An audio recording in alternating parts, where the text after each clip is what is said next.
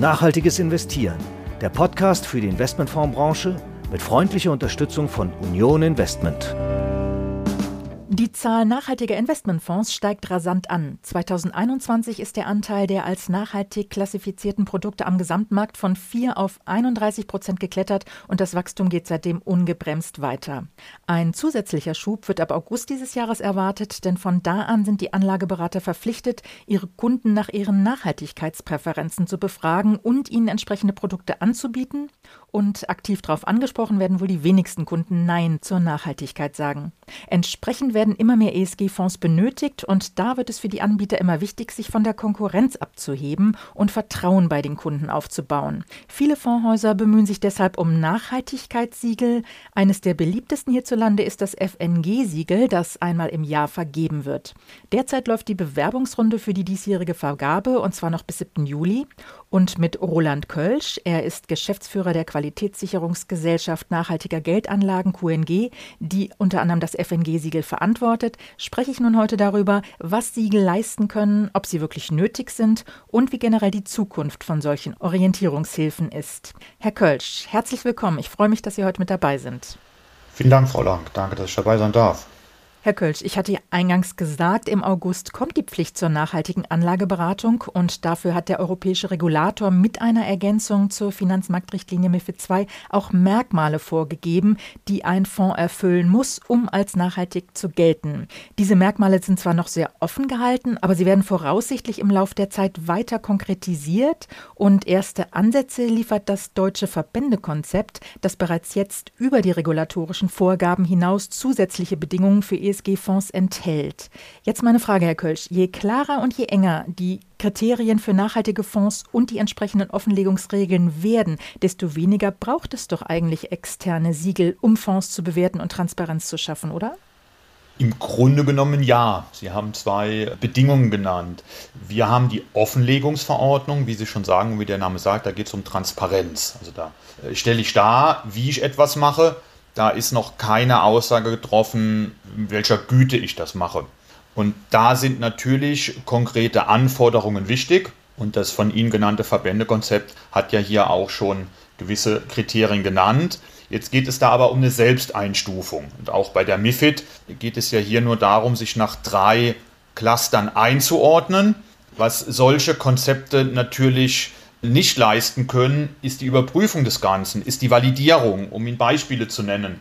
Mindestausschlusskriterien sind gut und schön, das kommt auch in fast jedem nachhaltigen Fonds vor. Aber allein schon beim Thema Waffen, wenn ein Anbieter sagt, ich schließe Waffen aus, ist es eben nicht trivial. Wir hatten Beispiele, da beziehen Fondsanbieter Waffenausschlüsse, ohne dass zivile Handfeuerwaffen drin sind. Das kann man alles rechtfertigen, muss man aber wissen. Es gibt ein Unternehmen, das macht eine Abraumbeseitigung im Nuklearbereich diese Chemikalie, die dort verwendet wird, kann aber auch auf eine Atomwaffe draufgebaut werden.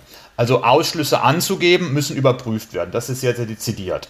Auch was wir herausfinden bei diesen Prinzipien, gerade Menschen, Arbeitsrechte, Umweltprinzipien und Korruption, die sind im UN Global Compact ähm, zusammengefasst, gibt es Anbieter, die nutzen dann eine Agentur, die bei Geldwäsche nur dann Unternehmen rausfiltern, wenn es auf krimineller Aktivität basiert. Da muss man sich halt fragen, naja, ich mache ja nur Geldwäsche, weil es kriminelle Aktivität ist. In dem Fall ist dann die Swedbank und die Danske Bank wegen den massiven Geldwäsche-Skandalen nicht rausgefallen. Dann gibt es, was wir gerade haben, diese Claims äh, Richtung Impact und Richtung Wirkung.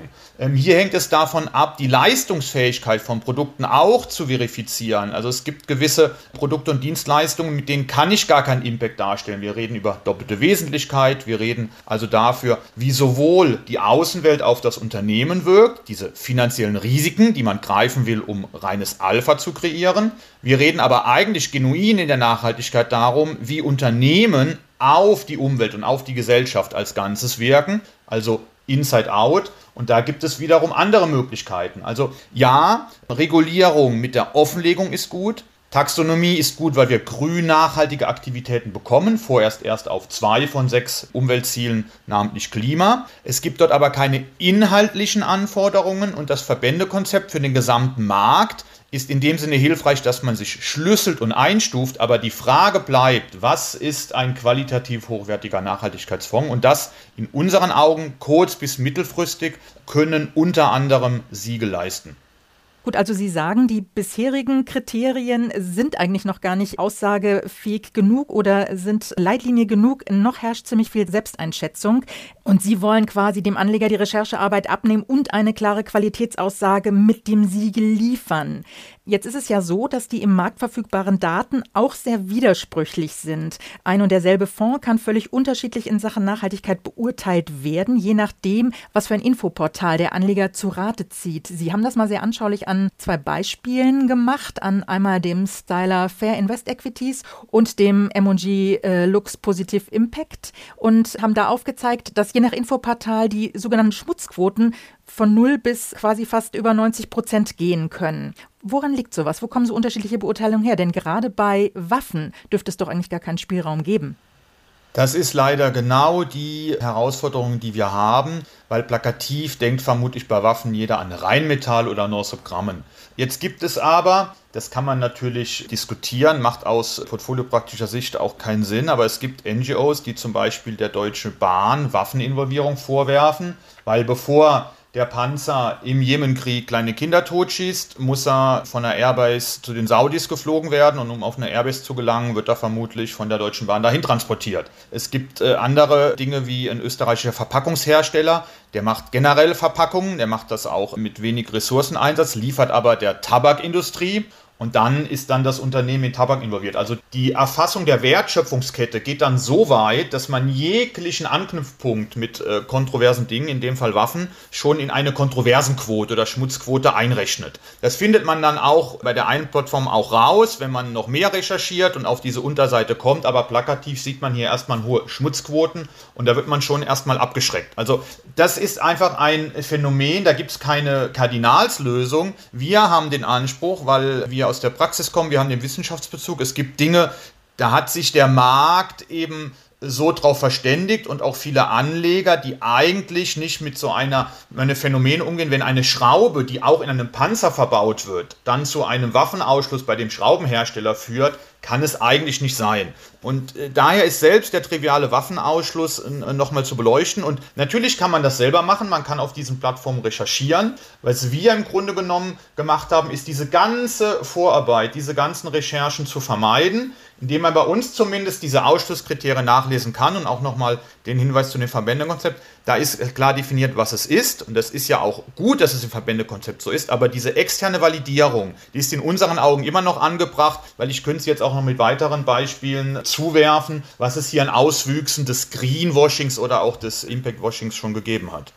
Jetzt haben wir anfangs ja gefragt, sind Siegel künftig überhaupt noch nötig, wenn es eben neue Kriterien gibt? Sie haben gesagt, auf jeden Fall. Jetzt wird ja auch erwartet, dass die Nachfrage nach nachhaltigen Fonds ab August nochmals deutlich ansteigt. Zugleich aber möglicherweise eben noch nicht ausreichend Fonds zur Verfügung stehen, weil eben noch nicht alle Artikel 8 Produkte an die neuen Anforderungen angepasst wurden. Zudem wird auch damit gerechnet, dass Anleger nach ihren Nachhaltigkeitspräferenzen befragt ziemlich hohe Erwartungen haben, also vielleicht sogar bis zu 100 Prozent ESG-Anteil in ihren Fonds wünschen. Diese Anforderungen erfüllen aber die existierenden Fonds natürlich nicht. Rechnen Sie daher nochmal mit verstärktem Greenwashing? Ja, das Wort Greenwashing ist immer schnell gewählt. Es ist natürlich, liegt im Auge des Betrachters. Jemand ist sehr schnell mit dem Vorwurf konfrontiert, wenn er mal einen Titel hat, der nach der Meinung eines Anlegers nicht reingehört. Es geht mehr um die Erwartungshaltung und wie Sie sagen, die Realwirtschaft, das kennen wir aus Studien, arbeitet bei einem Projekt der EU-Kommission mit, dass selbst bei grünen Fonds sind diese Taxonomie-Alignment-Quoten, also die Quoten, die Unternehmen erfüllen, um einen signifikanten Beitrag zu den Umweltzielen der EU zu leisten, ohne andere Aktivitäten zu schaden. Und dann gibt es sogenannte soziale Mindeststandards. Diese Quoten liegen zwischen 10 und 20 Prozent. Wenn man sich große europäische Unternehmen ähm, anschaut, liegen die bei 1 bis 3 Prozent. Also leider haben wir mit so einer Quote, wenn man, das ist eine MIFID-Präferenz, mit diesen Taxonomiequotenarbeit, überhaupt noch nicht diese hinreichende Differenzierung. Das wird alles kommen, da arbeiten Leute dran. Wir haben mit Professor Bassen von unserem Partner der Universität Hamburg jemand, der jetzt in die Konsultation geht mit den Accounting Standards, die dann kommen sollten. Da hat die EFRAG-Arbeitsgruppe äh, Empfehlungen abgegeben. Das wird alles dann möglich sein, aber hier haben wir sehr geringe Quoten. Das reicht also nicht. Hinzu kommt, und das ist eine Riesenherausforderung, wenn ich mir nach der anderen MIFID-Präferenz eben ökologisch-soziale Merkmale heranziehe da sagt, das ist für äh, die Freaks unter uns, damit muss man sich irgendwann auseinandersetzen, der berühmte Artikel 217 der Offenlegungsverordnung, da gibt es noch keine Ausgestaltung. Also kann ich dann zum Beispiel bei einer Sanofi-Aktie, weil die Medikamente herstellen, da könnte ich ja zu dem SDG 3, das ist Gesundheit und Wohlergehen, eine Verbindung herstellen und sagen, ja, das ist doch ein Nachhaltigkeitsziel. Ja, ob das akzeptiert wird, äh, Fragezeichen. Und dann werden damit Quoten errechnet. Also auch hier lässt der Regulator leider dann den Markt noch so im Regen stehen, dass sich das wohl zurechtruckeln muss. Wir kommen sicherlich noch zu sprechen, die nationalen Aufsichten, die haben ja auch dann wiederum eigene äh, Kriterien, was ja überhaupt nicht im Sinne des Regulators war. Deswegen macht er eine EU-weite Aktion jetzt. Und vielleicht, weil diese Präzisierungen fehlen, gehen jetzt, dass die Luxemburger die Aufsicht ist oder die, die BaFin, die, die französische hatte schon etwas, eigenmächtig voran voran. Also ja, es wird sicherlich hier Enttäuschung geben, ja, dass sich äh, Menschen damit auseinandersetzen müssen, in was investieren sie. Aber es geht ja auch um eine Geldanlage. Man hat das Gefühl, man äh, lässt dann dieses magische Dreieck, was wir hatten, es geht um Rendite, Risiko und Liquidität, völlig außer Acht. Viele Kunden haben sicherlich immer noch primär ihre Altersvorsorge und ihren Kapitalerhalt und eine Geldanlage im klassischen Sinne im Kopf. Und natürlich jetzt mit Nachhaltigkeit kriegt man vielleicht das vierte Ziel damit integriert. Aber jetzt nur auf die Nachhaltigkeit zu schauen, nur hohe grüne Quoten zu erfüllen, abgesehen davon, dass das wohl zur Blasenbildung beiträgt, ist sicherlich nicht der Sinn des Unterfangens, weil wir dann natürlich andere Probleme auch noch bekommen. Herr Kölsch, kommen wir mal zu den Impact-Produkten. Gerade bei denen sollte man ja eigentlich davon ausgehen, dass wenig Spielraum bis gar kein Spielraum ist, um sogenanntes Greenwashing zu betreiben. Sie haben aber in einer Untersuchung festgestellt, dass ein großer Teil der als Impact-Fonds klassifizierten Produkte die Anforderungen für Impact-Investments nicht erfüllt, also keine Anhaltspunkte für einen konkreten direkten Beitrag zur realwirtschaftlichen, ökologischen oder sozialen Herausforderungen liefert. Wie kommt das denn? Ja, in der Tat, wir sehen ja anhand der FNG-Siegelbewerbungen sehr viel. Und wir haben zum Glück einen Wissenschaftspartner, die Universität Hamburg, die hier mal mehr Research gemacht hat. Diese Impact Claims, die jetzt ähm, sehr stark in den Vordergrund gerückt sind, weil natürlich geht es letzten Endes darum, Wirkung zu erzielen. Und jedes Finanzprodukt hat eine Wirkung.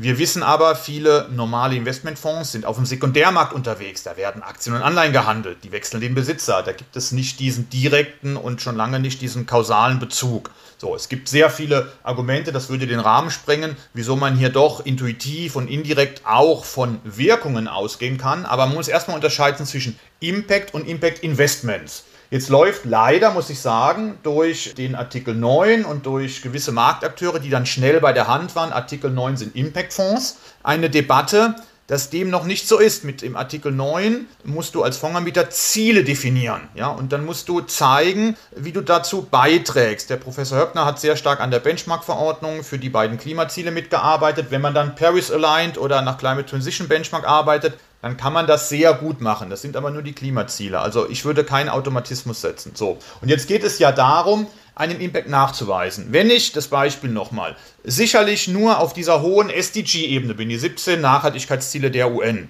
und dann mir Geschäftsfelder von Unternehmen anschaue und die dann zu solchen Zielen zuordnen und sagen, oh, diese Unternehmen adressieren 90 Prozent der Ziele. Dann adressieren die die. Ob damit aber zum Beispiel etwas konkret bewirkt wird, ob da ein Beitrag konkret geleistet wird, ob es ein Netting gibt, weil es gibt ja auch negative Beiträge. Manche werden dann aufgerechnet, kleine negative mit hohen positiven, ergibt ein Gesamtpositives, also Impactfonds. Das ist teilweise Hanebüchner. Es gibt Unterziele der SDGs. Es gibt vor allen Dingen im Bereich des aktiven Aktionärswesens. Ich kann das ja auch mit Fremdkapital machen, dann habe ich halt, äh, bin ich aktiver Kapitalgeber. Mit vernünftigem Engagement, mit Zielen, mit Zwischenzielen, mit Eskalationen. Da gibt es schon Mittel und Wege, einen Serienbrief äh, von dem zu unterscheiden, dass man mit Unternehmen arbeitet, dass man, wie wir das gesehen haben, ob das jetzt bei der Credit Suisse gewesen ist, bei Exxon, bei BMW läuft gerade eine Aktion, wo kleine Fonds versuchen, Leute ins Board zu bringen, um eine Wirkung herzustellen. Und was in dieser Untersuchung herauskam, ist, dass teilweise ein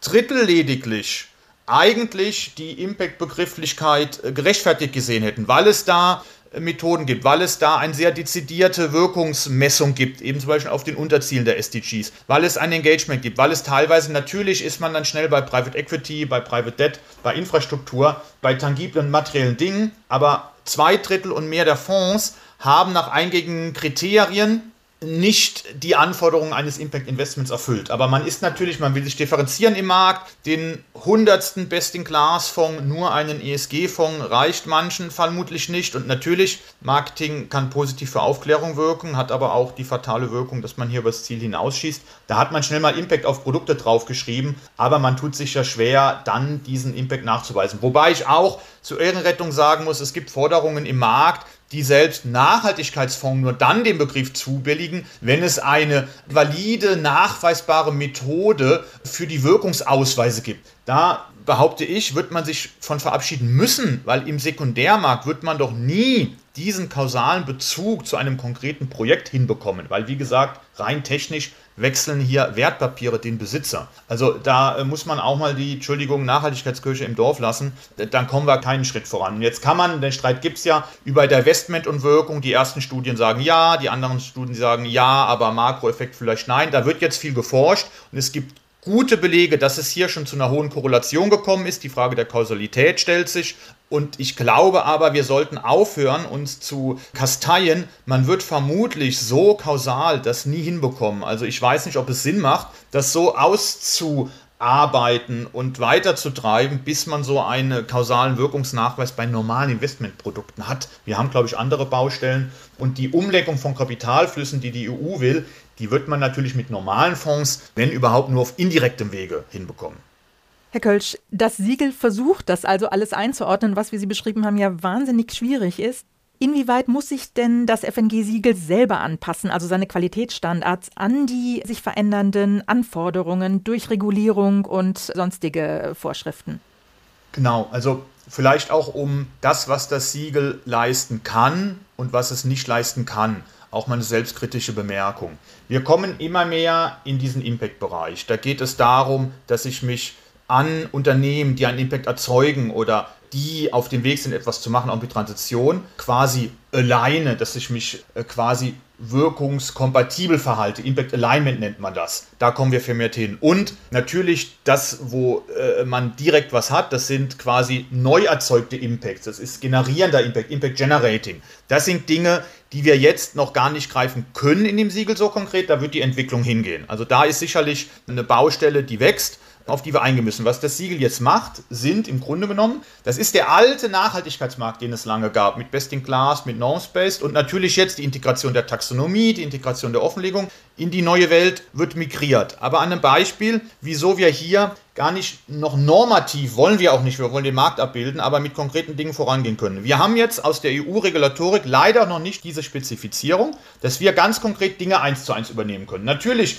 diejenigen, die mit Taxonomiequoten arbeiten, die die Nachweise bringen, die haben einen riesen Bonus. Und die, die durch die Offenlegungsverordnung sowieso mehr darstellen, das wird natürlich entsprechend honoriert. Aber in Luxemburg kommt jetzt die Aufsicht, die CSSF, und verlangt bei Artikel 9 Fonds eine 80% Quote für ein Nachhaltigkeitsziel. Wir wissen, dass der äh, BaFin-Vorschlag auf dem Tisch liegt. Da geht es um eine Quote von 75% nachhaltiger Vermögensgegenstände. Da verweist man dann auf diesen Artikel 217. Man lässt einen also etwas in Nebel, weil die Krux ist ja, wenn jemand sehr impactbezogen, projektbezogen, Mittelverwendung, Use of Proceeds mit Nachhaltigkeitsprojekten, in die er vielleicht zu 60% investiert arbeitet, hätte der eine 60% Quote. BaFin-Konzept wahrscheinlich nicht erfüllt. Jetzt macht jemand normale Sekundärmärkte mit Novartis, Sanofi, BMW und Daimler, hat da SDG-Mappings, hat eine Quote von 95%. Wow, da denkt man vielleicht dunkelgrün, weil 95 Prozent und der andere nur 60. Also die Güte dieser Quote ist ja nochmal eine ganz andere Frage. Und wir sind vermutlich eins der besten suboptimalen Systeme, weil man mit, selbst mit diesen Quoten auch noch keine inhaltliche Aussagekraft hat. Und nochmal zu dem Verbändekonzept zurückzukommen, was wir natürlich im Siegel mehr machen, wenn es heißt, da ist zum Beispiel Nuklear ausgeschlossen. Wenn ein Produkt auch ein Dachfonds, dann ein FNG-Siegel hat, dann ist natürlich da keine EDF drin. Beim Verwendekonzept kann es vorkommen, dann habe ich zwar Ausschlusskriterien, aber für Funds of Funds gelten die nicht. Finde ich, ja, müsste man nachbessern, weil ein Kunde will ja dann nicht über einen Drittfonds dann doch eine Rheinmetall oder eine EDF haben. Das kann es also nicht sein. Ich kann mir auch nicht vorstellen, dass man das nicht im Sinn hat, aber ich denke auch mal etwas gelesen zu haben, dass das schon weiterhin möglich ist. Also äh, hier nochmal, das ist ein guter Filter und es nimmt viel Arbeit ab, aber wir haben noch einen guten Weg zu gehen in diese Impact-Richtung. Da sehen wir auch, was das österreichische Umweltzeichen angeht oder andere Labelsysteme, die gleiche Herausforderung. Das können wir aktuell nicht leisten, aber diese vielen anderen Dinge, mit denen man sich daran annähert, funktionieren. Man muss sich von dem Gedanken verabschieden, ich habe ja quasi wie bei einer Spende einen konkreten Bezug, da wird ein Brunnen gebohrt und die Säuglingssterblichkeit sinkt, da werden Schulen gebaut und man sieht die Analphabetenquote sinken und, und, und. Selbst bei Mikrofinanz ist es schwierig, wenn man mit den Anbietern redet, so konkrete Nachweise auf Armutsreduzierung bringen, weil es teilweise gar keine Statistikhistorie gibt in einem Land. Kommen wir nochmal zu Ihrem Siegel und zu der diesjährigen Bewerbungsphase. Wie sieht es denn da im Augenblick aus? Also wir haben gute Erfahrungen gemacht. Die Häuser, die nämlich zum ersten Mal dabei sind, auch die, die schon sehr lange, wirklich lange mit dem Thema zu tun haben, die sagen immer so ein bisschen, ja, es nervt, aber es bringt was. Also die sehen einen Sinn, weil sie nochmal Tipps kriegen, sich zu verbessern. Und die starten oft mal mit einem Testballon und dann haben sie das Gefühl, Eigenbild, Fremdbild passt und kommen mit mehr Fonds. Wir haben auch immer mehr Häuser, gerade ausländische, die natürlich diese Hürde überspringen wollen, überhaupt erstmal glaubhaft darzustellen, dass sie ja auch eine valide, nachhaltige Geldanlage haben. Und die, die dabei sind, das wächst weiter und wir haben jedes Jahr sehr hohe Wachstumsraten. Das wird sicherlich dieses Jahr und wir vermuten auf jeden Fall nächstes Jahr noch so weitergehen. Die Frage stellt sich immer, wir haben ja bewusst einen Wissenschaftsbezug gewählt. Wir haben lange mit der Universität Hamburg, das ist der Lehrstuhl von Professor Timo Busch, der hier mittlerweile ein eigenes Team hat, der aber Wissen schaffen muss nicht Wissen duplizieren muss. Der kommt auch, also auch an seine Grenzen. Das heißt, wir haben jetzt etwas aufgegleist. Das war natürlich auch dem FNG als Initiator sehr wichtig, dass es einen gemeinnützigen Verein gibt mit mehreren Wissenschaftlern von verschiedenen Hochschulen plus einen Marktpraktiker, der aber nicht mehr weisungsgebunden ist, der ist im Vorruhestand, und ein akademisches Spin-off, eine Research-Einheit, die zukünftig auch diese hohen Wachstumsraten gewährleisten kann. Also wir stellen es auf breitere Beine, indem mehrere Hochschulen und äh, Lehrstühle involviert sind, aber die Protagonisten, Professor Busch, der auch schon seit 20 Jahren in dem Thema forscht und hinlänglich publiziert und die bekannten Researcher aus einer Hand, das wird auch weiter gewährleistet werden können. Okay, also das Ganze expandiert und äh, wie Sie sagen, wird auf breitere Beine gestellt. Was ist denn überhaupt generell die Zukunft von solchen Orientierungshilfen? Also es wäre schön, wenn wir, wie wir das aus dem Lebensmittelbereich mit so einer Nutri-Score oder Tachometer bei Kühlschränken, wir diskutieren in Deutschland die Nachhaltigkeitsampel, wenn man also ungefragt auf Produkte, weil viele haben Bestände in ihren Depots, viele möchten einen bestimmten Fonds und wollen jetzt nicht warten, bis der sich um das FNG-Siegel bewirbt oder ein anderes Rating hat. Also das wäre schön, wenn wir da hinkommen. Da werden wir auch sicherlich hinkommen. Die Frage ist Daten, Daten, Daten. Also wir haben genug Daten, aber die sind teilweise nicht vergleichbar, sie sind nicht validiert. Wir haben vor allen Dingen kaum originäre Unternehmensdaten. Selbst bei den PIs, bei den Principal Adverse Impacts, sind drei Viertel der Daten noch geschätzt. Ja, also da wird es leider noch einige Jahre dauern, bis wir so weit sind, dass man so viel Quantitatives hat, dann bräuchte man auch keine Siegel mehr. Und dann bräuchte man vor allen Dingen keine nationalen. Wir haben ja auch erkannt und wir versuchen da hinzuwirken und sind auch da in Diskussionen, dass wenn jetzt noch ein spanisches, italienisches, äh, auch UK diskutiert Label kommt, natürlich gerade die im Cross-Border-Geschäft haben Schwierigkeiten, die so zusammenzubringen, weil die meisten anderen nicht so offen sind für Harmonisierungen. Wir tun es hin und wieder. Dass also die Zukunft von Orientierungshilfen ungefragt auf einen Blick mit viel Datenmaterial eine gute Aussagekraft gibt. Aber auch das muss bewertet werden und das wird nicht vor 25 geschehen, wenn man jetzt, Entschuldigung, zwei Akronyme, die CSRD, also die Unternehmensnachhaltigkeitsberichterstattung mit dem ESAP, dem European Single Access Point verknüpft, also die Datenbank der EU in die dann diese Daten fließen sollen, auf die man dann als Commodity quasi auf die Daten zugreifen kann. Das ist so angelegt, dass das nicht vor 2025 stattfinden wird und bis dahin muss man mit suboptimalen Systemen, mit Annäherungsweisen, mit qualitativen und quantitativen Mess Anführungszeichen Methoden leben, bevor wir dann hoffentlich ein einfaches System haben. Und EU-weit im Idealfall. Gut, also das alles hängt an den Daten. Je mehr Daten da sind, je klarer die Regeln sind, umso weniger braucht man eigentlich solche Orientierungshilfen. Aber wie Sie sagen, das wird noch lange dauern. Genau, und je vergleichbarer die Daten natürlich auch sind. Herr Kölsch, ich bedanke mich ganz herzlich für das interessante Gespräch. Ich habe mich sehr gefreut. Vielen Dank, hat Spaß gemacht.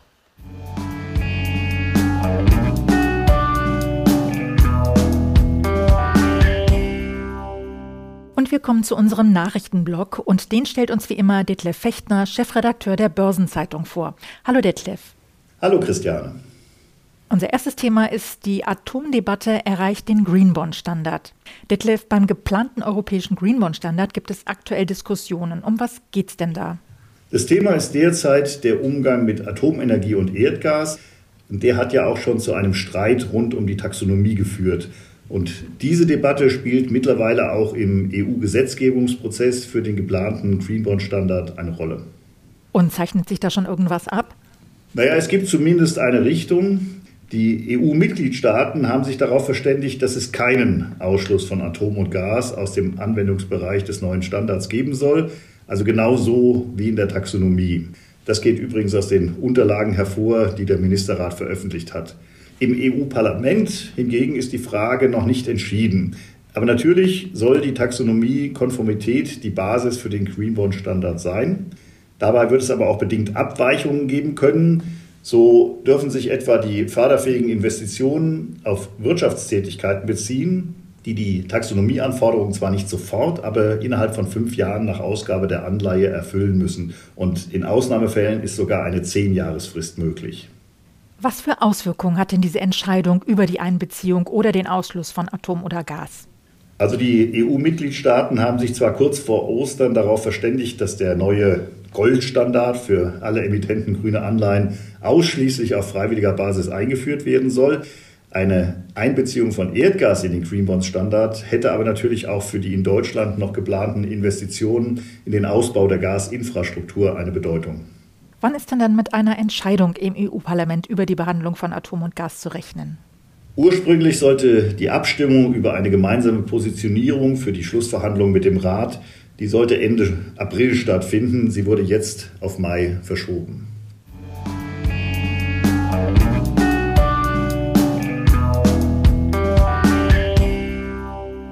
Thema für Exportunternehmen sind ESG-Kriterien Nebensache. Bei vielen globalen Exportunternehmen spielt Nachhaltigkeit noch eine untergeordnete Rolle. Zu diesem Ergebnis kommt der Kreditversicherer Allianz Trade in seiner aktuellen Welthandelsstudie. Detlef, nehmen diese Unternehmen das Thema nicht ernst genug? Ja, das ist eine gute Frage. Denn auf der einen Seite stellt Allianz Trade fest, dass den globalen Exportunternehmen die Bedeutung der ESG-Kriterien und ihre Einhaltung für den Klimawandel durchaus bewusst ist.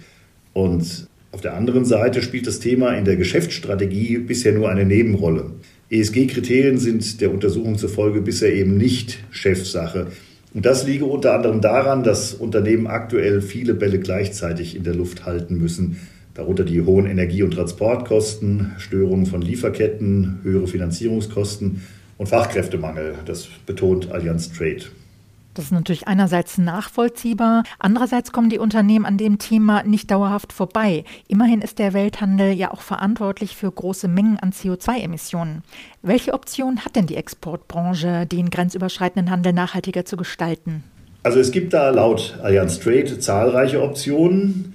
Die Exportunternehmen können eigene Prozesse anpassen, indem sie beispielsweise umweltfreundlichere Materialien einsetzen oder auf weniger umweltbelastende Verfahren umstellen.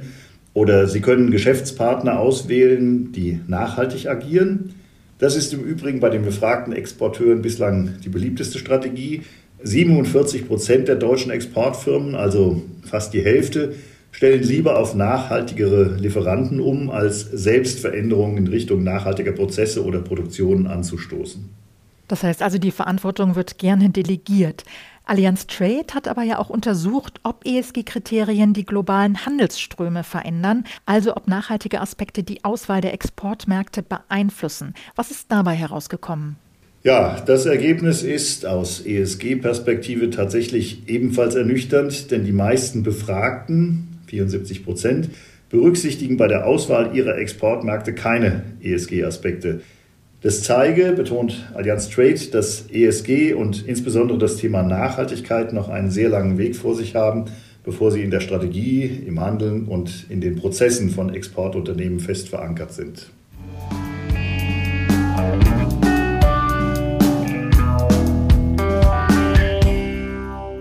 Thema britische Finanzaufsicht gibt Frauenquote vor. Das Thema Diversität im Top-Management von Unternehmen spielt bei Investoren eine immer größere Rolle. Gerade bei der Geschlechtergleichberechtigung geht es oft nur schleppend voran, sodass in vielen Ländern eine verbindliche Frauenquote eingeführt wurde. In Deutschland gilt seit 2016 für die Aufsichtsräte von börsennotierten und paritätisch mitbestimmten Unternehmen eine verbindliche Frauenquote in Höhe von 30 Prozent. In Großbritannien gibt es bislang nur eine Empfehlung, was die Gleichstellung der Geschlechter in den Führungsetagen von Unternehmen angeht. Das soll sich nun ändern. Detlef, was ist genau geplant? In der Tat treibt die britische Finanzmarktaufsicht, die FCA, das Thema voran und will mit konkreten Zielvorgaben für mehr Frauen in Führungspositionen börsennotierter Unternehmen sorgen. In Zukunft müssen nun 40 Prozent der Top-Positionen in der Unternehmensführung von Frauen besetzt sein. Und über diese Quote hinaus wird die FCA noch konkreter. Den neuen Regeln zufolge soll künftig mindestens ein Posten in der Konzernführung, also etwa der Vorstandschef oder der Finanzvorstand, mit einer Frau besetzt sein. Und mindestens eine Top-Führungsposition soll an einen Angehörigen einer nicht weißen ethnischen Minderheit vergeben werden. Zudem müssen börsennotierte Firmen jährlich darüber berichten, wie sie die neuen Vorschriften einhalten und etwaige Abweichungen davon begründen. Und ab wann soll das Ganze dann gelten? Ja, sozusagen ab sofort. Die neuen Regularien gelten bereits für Berichtszeiträume ab dem 1. April dieses Jahres. Und das bedeutet, das Unternehmen beginnt mit ihren Geschäftsberichten Anfang 2023 dazu Auskunft geben werden. Die Finanzmarktaufsicht kündigt zudem an, sie werde die Regeln nach drei Jahren überprüfen, um sicherzustellen, dass die Diversitätsziele weiterhin angemessen sind.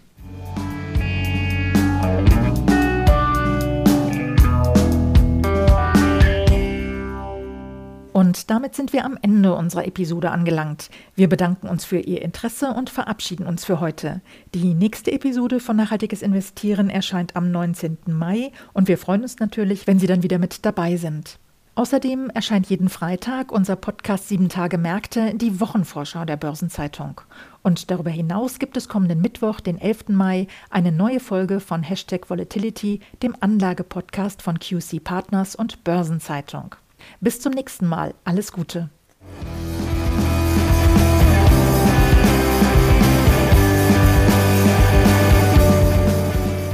Nachhaltiges Investieren.